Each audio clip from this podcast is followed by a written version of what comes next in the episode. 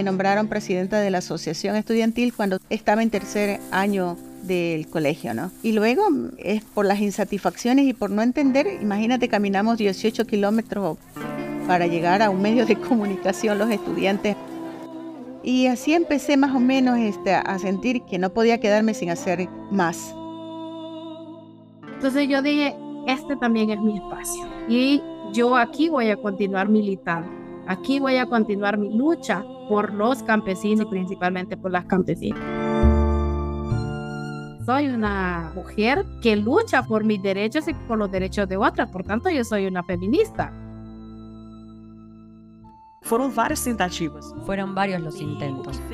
Y lo que nos llevó a entrar en la cooperativa fue entender que era mejor estar en una cooperativa que estar solo.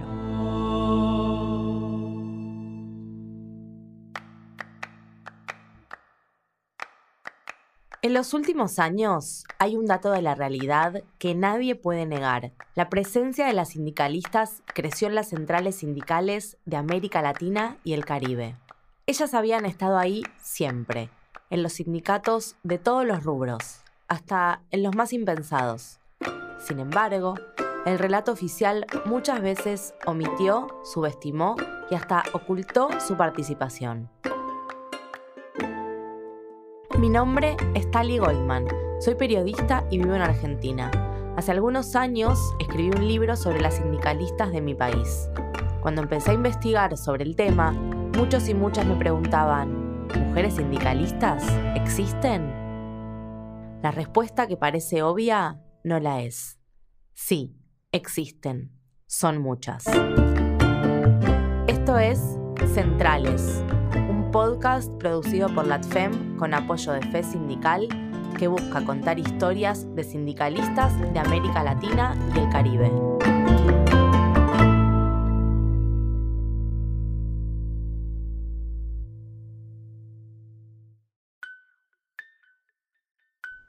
Nos preguntamos, ¿cómo se organizan las trabajadoras que están en los márgenes de la economía formal? En este episodio les voy a contar tres historias de las más excluidas.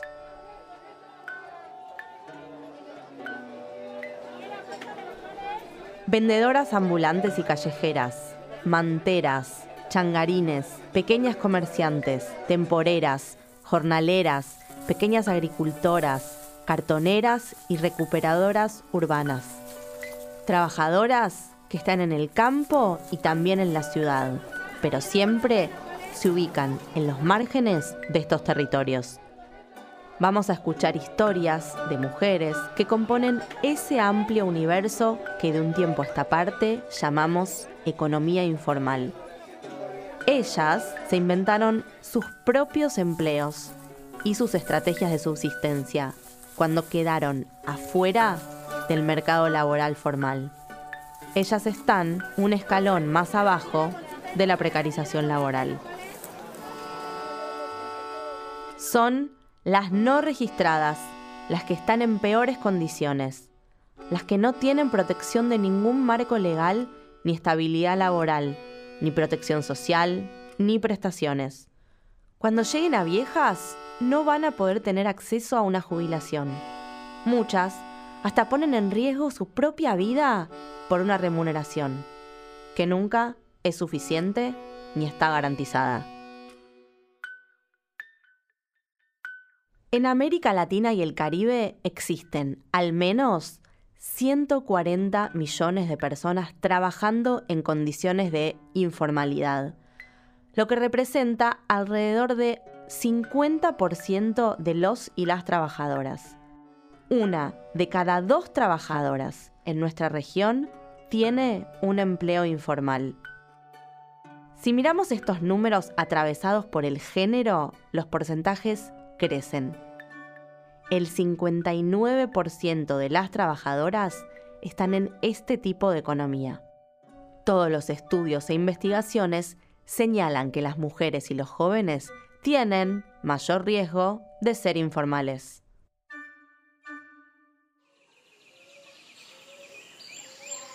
La primera de las protagonistas de este episodio es de Ecuador. Su nombre es Glenda Cagua y es dirigente rural y educadora popular comunitaria. Me crié en una finca pequeña pero hermosa. No vivíamos ni padecíamos absolutamente de hambre. Queríamos una fruta y íbamos y la cogíamos, ¿verdad? Cuando voy a la ciudad y todo hay que comprar y por la situación económica que vivían mis padres no podíamos comer, pasé hambre y empezamos a ver qué es lo que pasa y con la educación, cómo nos educábamos. La segunda historia que les quiero contar para hablar de las informales es la de Yasmín López. Ella nació en Honduras, en un asentamiento campesino, donde 35 familias luchaban por recuperar los terrenos que les pertenecían.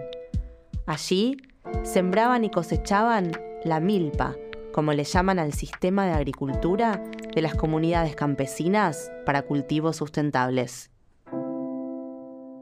En el 92, con un gobierno de, derecha, de ultraderecha, nacionalista, que fue el gobierno de Callejas, derogó la ley de reforma agraria y aprobó una ley de desarrollo y modernización agrícola la cual pues ya no quedó una alternativa para ni los campesinos ni las campesinas pudieran accesar a la tierra. Y es ahí donde nosotras en este asentamiento sufrimos un desalojo brutal que pues nos quemaron nuestros jacales, nuestras casitas que eran de bajaré y también nos quemaron los cultivos para ese momento yo tenía aproximadamente 10 años y fue ahí donde yo le prometí a mis amigas y compañeras del asentamiento que fueron violadas por los militares y que además murieron porque para poder tener una asistencia médica había que caminar aproximadamente tres horas para llegar a la ciudad. Y entonces cuando ellas fallecen, yo a su tumba prometí que yo iba a continuar la lucha. Las campesinas rara vez son narradas como lo que son, trabajadoras. Estamos hablando de niñas, adolescentes, mujeres que se dedican todos los días a distintas actividades que tienen que ver con la supervivencia y el consumo. Ellas alimentan y cuidan a sus familias y a sus comunidades. Sin embargo, muchas veces no tienen el reconocimiento por las tareas que hacen y a veces ni siquiera son dueñas de las tierras que trabajan. Honduras tiene 9 millones de habitantes en este momento. De esos 9 millones de habitantes, 4 millones somos hombres y mujeres rurales. De esos 4 millones, 2 millones somos mujeres rurales. Mujeres campesinas, indígenas y garífunas. Que hacemos producción de la tierra de esos 2 millones de mujeres, el 70% de la producción lo hacemos las mujeres. Es decir, las mujeres jugamos un papel fundamental en Honduras en cuanto a los cuidados, porque nos toca vincular cómo amarramos la economía de los cuidados, la economía campesina y la agroecología, porque están juntos. En un país donde la mitad de los trabajadores son campesinos, el 50% de esa mitad son mujeres. En el caso del 86% de las mujeres que no tenemos tierra, hacemos posible la producción con la modalidad de tierra prestada, de tierra alquilada y en las peores condiciones. Pero aún así hacemos posible y aparte de cuidar el huerto campesino, aparte de cuidar la producción que está a la par, también tenemos que cuidar a nuestros hijos, a nuestras hijas y a todo el mundo que hace parte de la vida de las mujeres. Entonces, por eso para nosotras es importante cómo las mujeres se reconoce ese papel en la producción, en la vida orgánica y en la vida productiva, porque es fundamental ese lazo que hemos venido trabajando.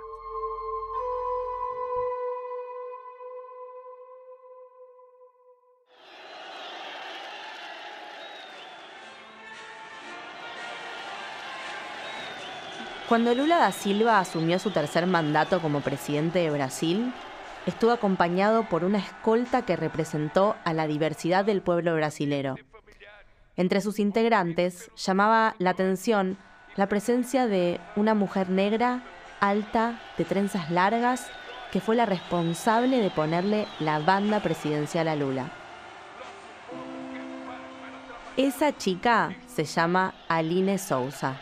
Tiene 34 años y desde los 14 es cartonera o catadora de residuos. Viene de un linaje de recicladoras urbanas. Su madre y su abuela también lo eran. Aline es la tercera protagonista de este episodio.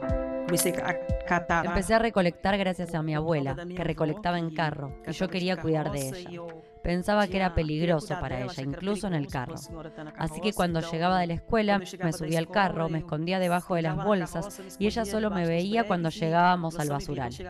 Había un basural en la ciudad de donde ella era que se llevaba todo lo que era reciclable. Y por eso, por creer que podía proteger a mi abuela, empecé a entrar en este mundo de la recolección. Claro que ella no lo aceptaba, pero terminó acostumbrándose al ver que ella también me estaba cuidando. Siendo una chica joven en una ocupación donde había muchos hombres, entonces ella también cuidaba de mí, sabiendo que era vulnerable dentro de esta ocupación. Y eso es todo. Que yo esté en el mundo del reciclaje viene tanto de mi abuela como de mi padre, que también era reciclador. Donde la mayoría de las personas vemos desechos, Aline ve su fuente de trabajo. Mi familia viene de Goiás, del entorno del Distrito Federal, en busca de sustento, a donde llegamos a esta ocupación y somos aceptados por el reciclaje, por la recolección y por el cooperativismo.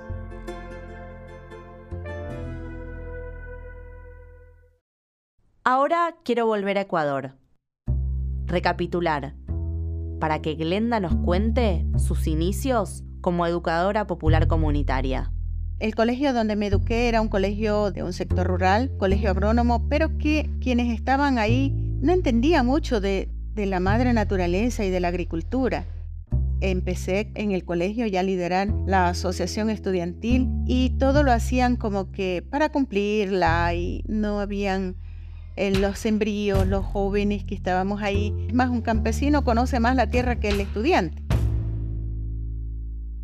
Y entonces eso me, llevaba a estar hablando en, las aulas a los profesores, a, a motivarlos a que aterricen, que la educación que nos daban tiene que ser en práctica.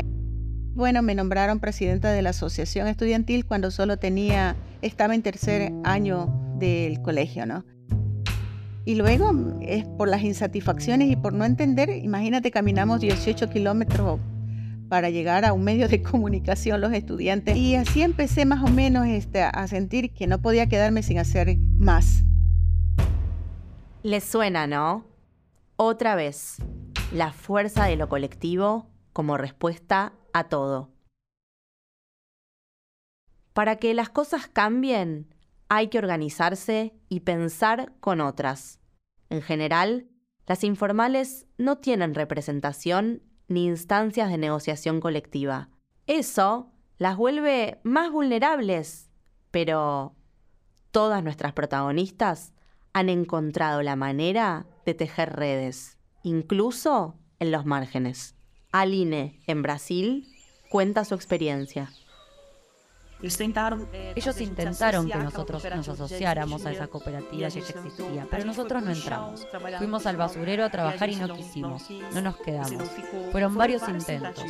Y lo que hizo que entráramos a la cooperativa fue entender que era mejor estar en cooperativa que estar solo. Y luego mi hermano y yo fuimos los pioneros en abrir puertas para los próximos partidos. Y ahí aprendí el oficio, aprendí a contestar el teléfono, aprendí a hablar con la gente, aprendí a comportarme y ahí adquirí mucha experiencia con la cooperativa. Pero eso ya fue a mis 17 años, 17 y poco. Estuve poco, solo 8 meses. Es difícil para un reciclador que está en la calle, trabajando para sí mismo, trabajando en su horario, trabajando de la forma que quiere, solo con los instrumentos que él tiene para recolectar. Es sin reglas, sin disciplina, en verdad, sin una formalidad que tenga que cumplir. Es muy difícil cuando le haces una propuesta para que salga de esa realidad y vaya a un grupo, ¿no? Además de que la cuestión del ingreso es muy diferente cuando estás solo que cuando estás en grupo. Y vos estás en grupo.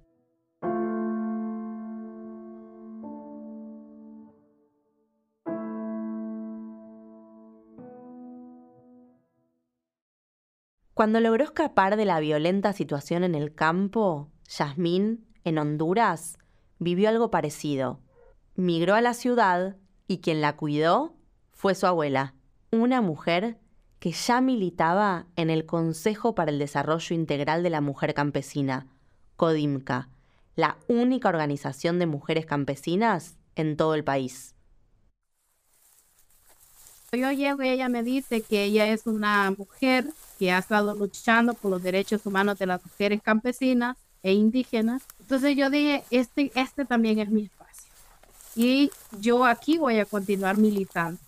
Aquí voy a continuar mi lucha por los campesinos y las campesinas y principalmente por las campesinas. Entonces es mi abuela paterna la que me lleva a este espacio de Codinta, que es una gran organización a nivel nacional. Yasmín no lo dudó y con solo 15 años entró a ese sindicato. Yo, ¿verdad? Me sentía como pez en el agua porque era como mi espacio, era como mi segunda familia política en la cual me adoptaron con 15 años, me dieron membresía en la organización y mi abuela fue quien me construyó las primeras charlas que yo fui a hacer con las mujeres en el campo. Y esas primeras charlas fue, eh, Codinca nace con un programa nacional de salud alternativa. Entonces, dentro de la salud, trabajamos mucho los derechos sexuales y reproductivos y eso significaba que yo con 15 años tenía que aprender a dialogar no solo con las mujeres, sino también con los jóvenes del entorno, con los hombres que estaban en el entorno de las mujeres.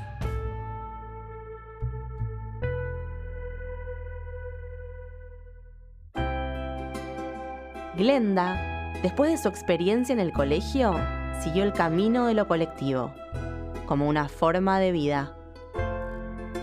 En esa educación estaba toda la mano de obra de las mujeres, de los campesinos, le llamábamos las escuelas comunitarias, que nacen de la necesidad del pueblo, porque ahí, como no tenían escuela, la gente que iba a alfabetizar, que hacía este trabajo era como una especie de líder en la comunidad. Termina mi, mi liderazgo en el colegio y voy a trabajar a educación. Y el espacio que me abren es en educación popular, que era un espacio en donde era parte del Estado, pero el Estado no pagaba. O pagaba una cosa ínfima.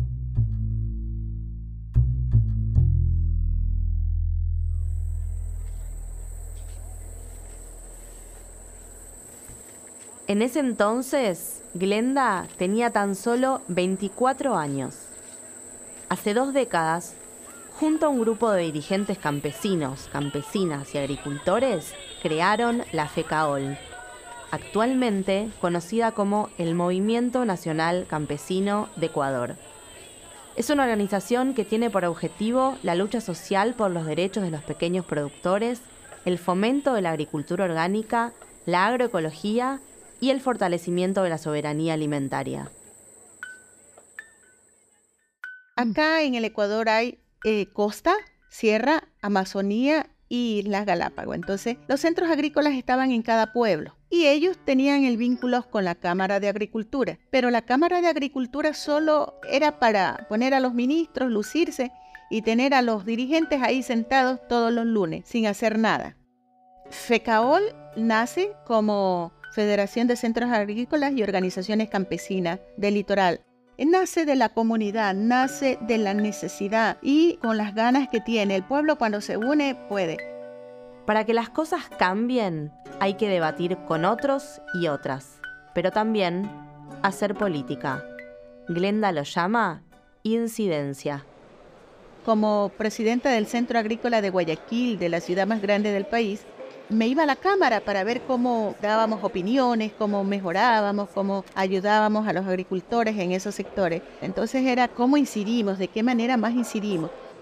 Y empezamos a, tenía que salir una organización paralela a la Cámara de Agricultura que pudiera incidir, que tuviera voz.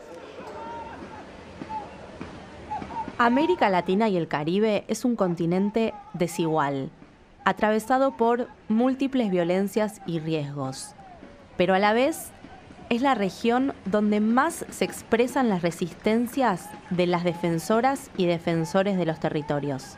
De norte a sur, de este a oeste, vemos cómo se replican múltiples experiencias autónomas, cooperativas y solidarias como las que escuchamos. Las tres protagonistas de este episodio llegaron a lugares de representación en sus organizaciones. Aline, con 34 años, es la presidenta de la Central de Cooperativas de Materiales Reciclables del Distrito Federal de Brasil. Soy la primera mujer presidenta de la central, que es la más grande de Brasil. Y estoy en mi tercer y último mandato y estoy promoviendo que otras mujeres también continúen. Cuando yo entré en la organización era diferente. La mayoría de los presidentes de las cooperativas eran hombres y a las mujeres las contabas con los dedos, a pesar de que en Brasil el 80% son mujeres. Y después de que entré, vi a las mujeres ocupando lugares, concurriendo a las elecciones.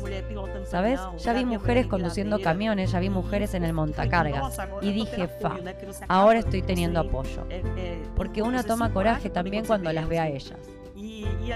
Hoy veo que la mayoría son mujeres que están al frente, mujeres que están decidiendo el futuro del grupo, tanto de las mujeres como de los hombres. Ya se habrán dado cuenta de mi obsesión por lo colectivo, por el trabajo en red. Es que más allá de la formalidad del sindicalismo, de la negociación de los contratos de trabajos o de las paritarias, en lo colectivo es donde se cuentan y expanden las historias de otros y de otras trabajadoras.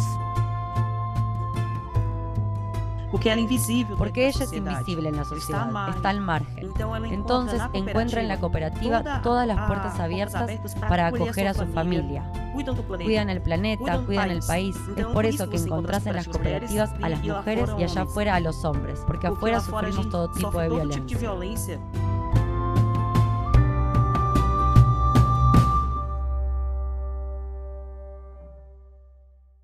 América Latina y el Caribe sigue siendo la región más peligrosa para las personas defensoras de la tierra y el ambiente.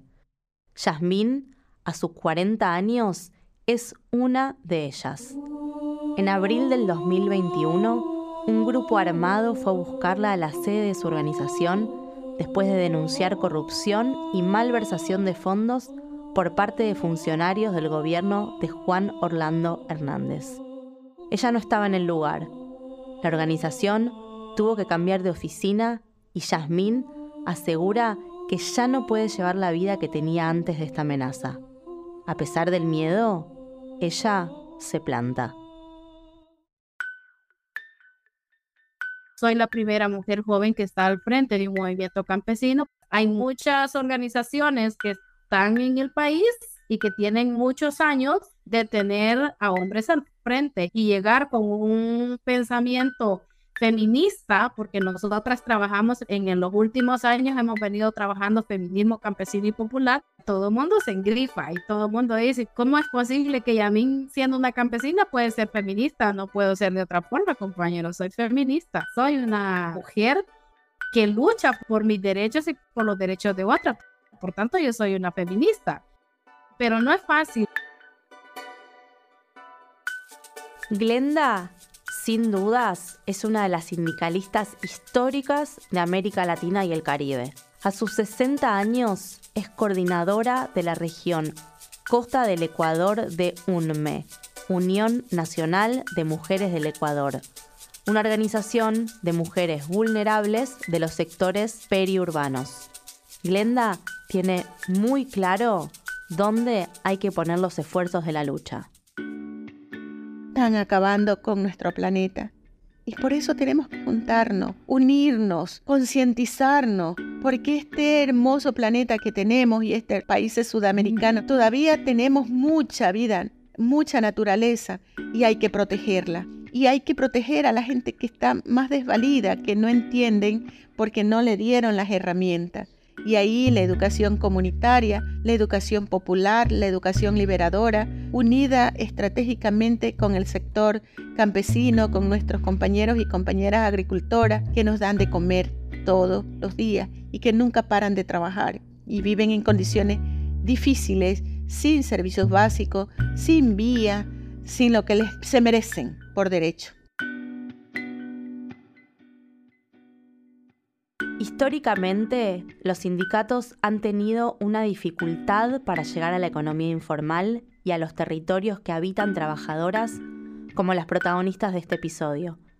Estamos hablando de un universo laboral enorme que muchas veces queda invisibilizado. Pero al igual que los trabajadores registrados, o quizás más aún, necesita la protección de los sindicatos se vuelve urgente repensar la legislación laboral para este sector. Aline apunta a pensar políticas públicas, puentes entre el Estado y el sector informal. Hoy tenemos organizaciones, economía creativa, economía de impacto. Hoy veo que hay políticas públicas para fomentar este tipo de economía. Hay sectores, estructuras públicas, está el Ministerio de Trabajo, hay una Secretaría Nacional que solo se ocupa de este tipo de economía. Es la CENAES, Secretaría Nacional de Economía Solidaria. Entonces, creo que en la cuestión legal tenemos estructura. Pero nosotros luchamos por un cambio de concepto y por un cambio de cultura también, ¿no? Porque la gente tiene que entender la importancia de esto, de por qué hablar de economía solidaria, de por qué los recicladores hablamos tanto de economía circular, de por qué hablamos tanto de economía creativa.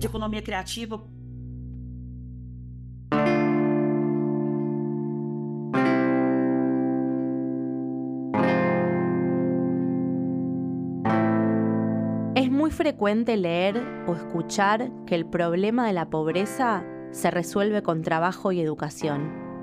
Pero la realidad es que hace mucho tiempo que el sistema capitalista no produce pleno empleo, y mucho menos lo va a hacer sin la participación de los sectores actualmente excluidos de la economía formal. Es por eso que quienes quedaron afuera del empleo formal construyeron sus propias redes para garantizar la subsistencia y, en ese camino, sus maneras de organización.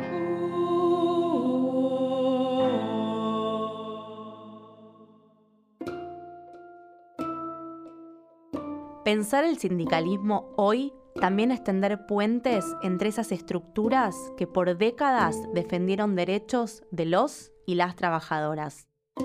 Estos sectores que, lejos de ser fenómenos pasajeros, son estructurales y no pueden negarse cuando se discute en nombre de los trabajadores. El próximo episodio es el último de esta serie. Vamos a escuchar reflexiones sobre las vertiginosas transformaciones que vive el mundo del trabajo hoy.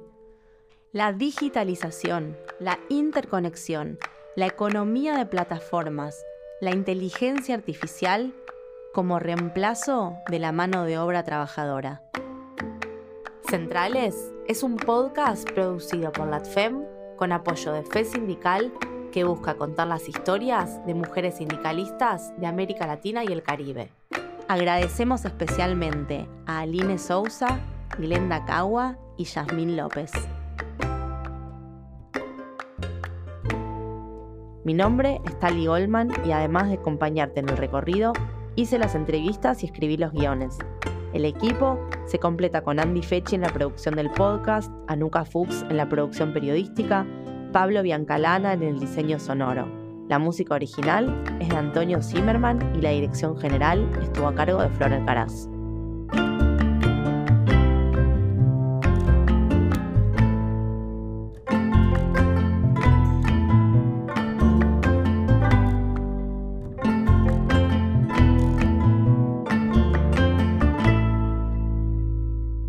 Quieren conocer más historias sobre mujeres sindicalistas, entren a latfem.org.